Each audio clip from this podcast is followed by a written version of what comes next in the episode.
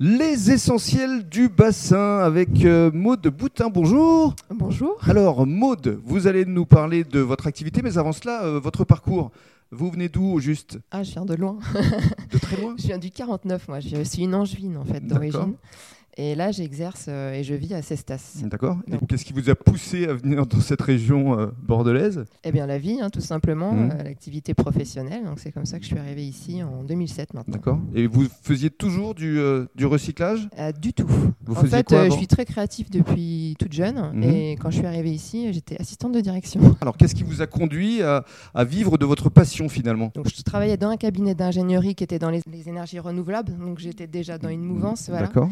Et j'avais besoin en fait de retrouver, de mettre les mains dans euh, la créativité, de mettre les mains dans la pâte. Donc je me suis lancée en 2015 maintenant, Mhm. à plein temps, euh, dans le relooking de meubles sous l'enseigne L'Arbre à Papillon. Donc euh, voilà, avec euh, une ancienne bien particulière de peinture qui est euh, Éléonore Déco, donc des peintures respectueuses de l'homme et de l'environnement. Mhm. Et puis euh, au fil du temps aussi, j'ai étoffé mon activité puisque euh, je travaille des peintures acryliques là pour relooker les meubles et tout type de support. hein. Ça va aussi bien sûr Mhm. euh, les murs. euh, Bien sûr. euh, les meubles en formica, mélaminés, etc. Et j'utilise aussi ces peintures pour faire des toiles. Mhm.